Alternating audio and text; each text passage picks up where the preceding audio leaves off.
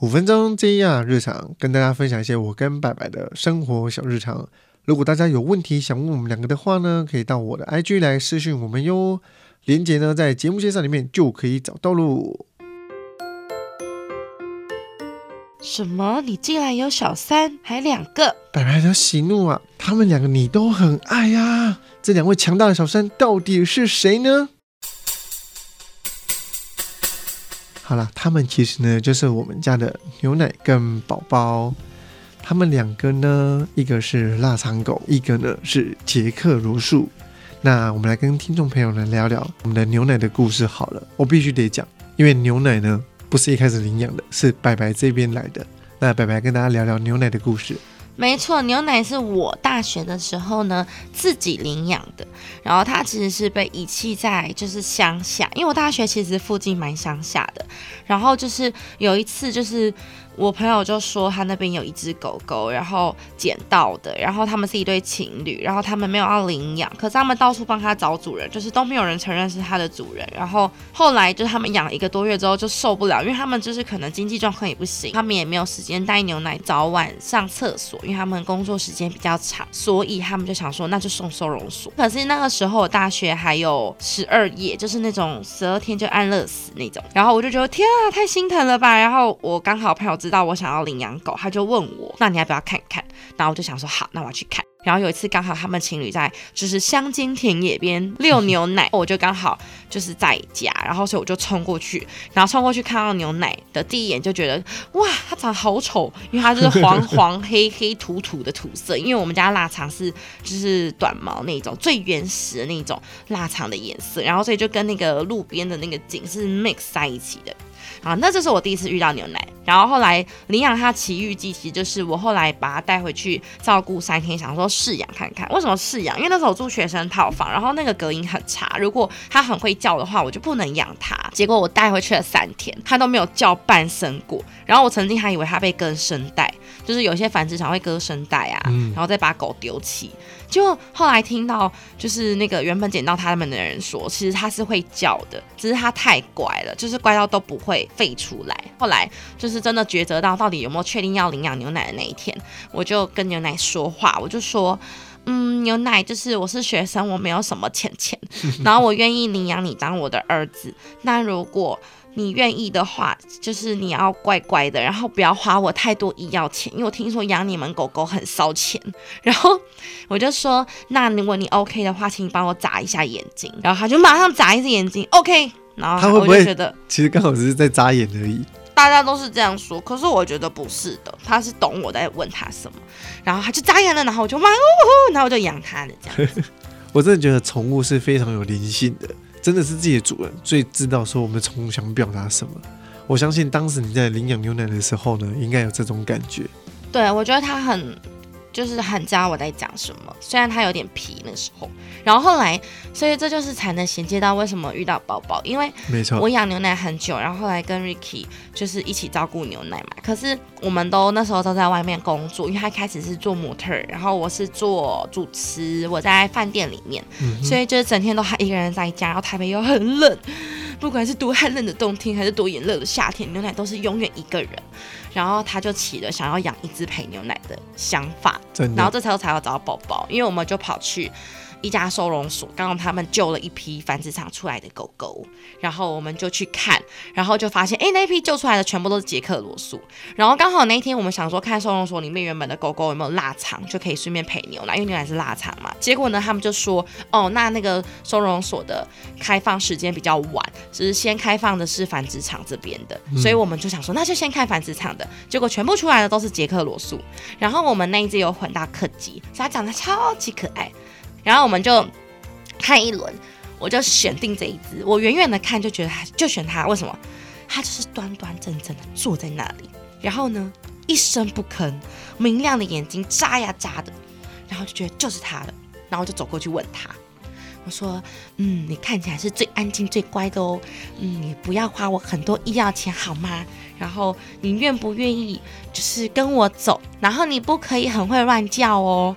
然后你 OK 的话眨个眼。”他又眨眼了，真的假的？嗯，然后我就真的我真的没有印象哎。有，然后他又是那一批狗狗的一号，真的。然后当时我。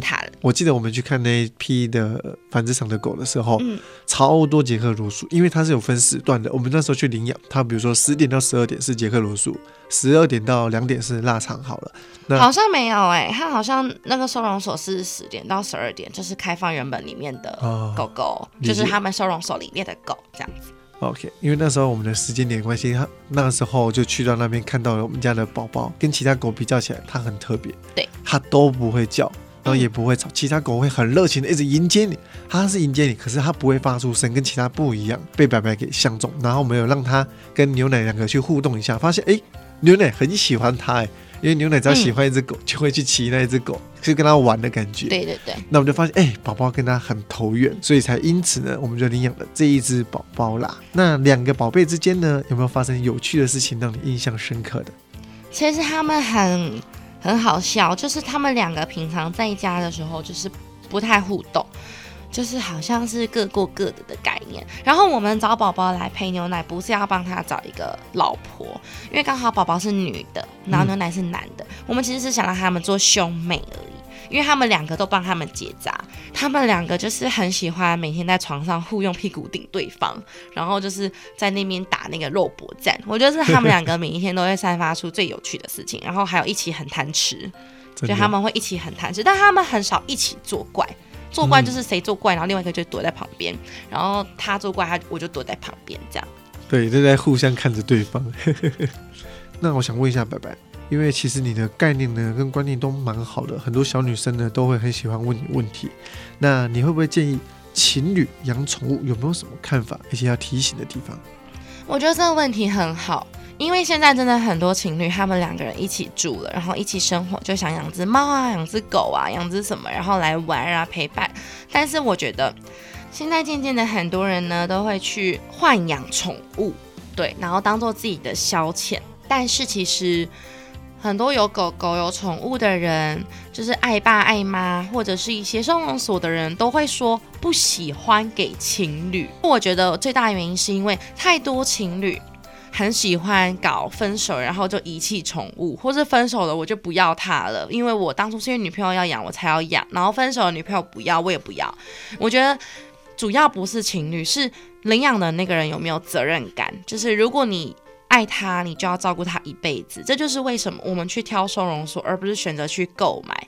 因为其实我觉得购买跟领养都没有关系，最重要的是你愿意照顾他一辈子。为什么我选择领养？因为购买的话，大家都很喜欢，可以从小 baby 的时候很 Q，然后就养它到大。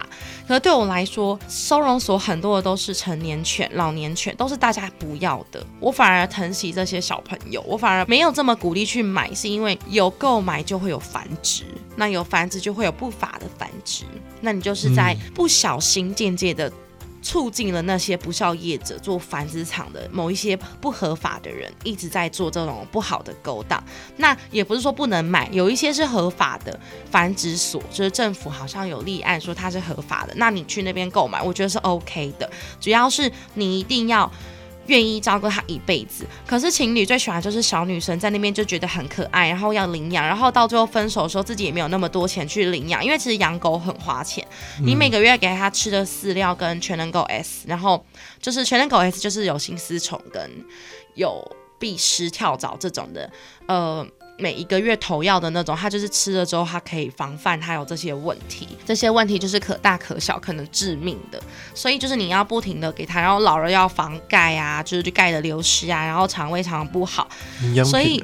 对，所以情侣很容易就是因为这样，然后就是就不要狗。因为像养宠物来讲呢，他们最大的问题就是医药费的问题。像我以讲宝宝来讲，我们刚领他就发现他有胰脏的问题，然后他有严重的胰脏炎。那只要吃一般的食物饲料，我讲的是饲料，他就会开始拉血便，像草莓果酱一样，我们有 shock 到，对对它很严重，他有一次严重到就是要打连续七支针，哇，吓到，然后那个很花钱，一支好像一千五。没错，对，然后所以我觉得养情侣养宠物不是不行，而是有一方是真正的在爱狗。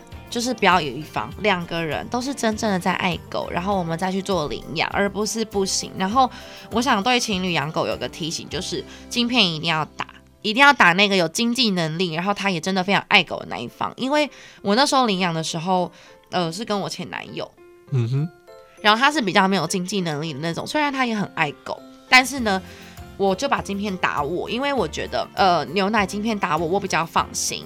对，然后今天如果有什么意外，什么事情要处理，就是这这个狗狗是我的所有权，这是这我比较介意的地方。然后情侣要互相分配，不要永远都是一方在做，那这样那一方做久了就会很累。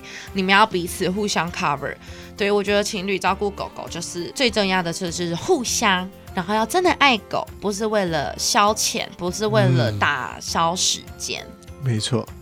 那以上这些呢，就是关于我们家牛奶跟宝宝的一个回答。那有疑问的话呢，欢迎大家到我们的 IG 来私讯我们。这样健康新干线，身体健康看得见，维持体态营养资讯不漏接。IG、脸书搜寻营养师 Ricky，还要记得订阅分享 Ricky 和白白的 Podcast。这样健康新干线，我们下次见，拜拜。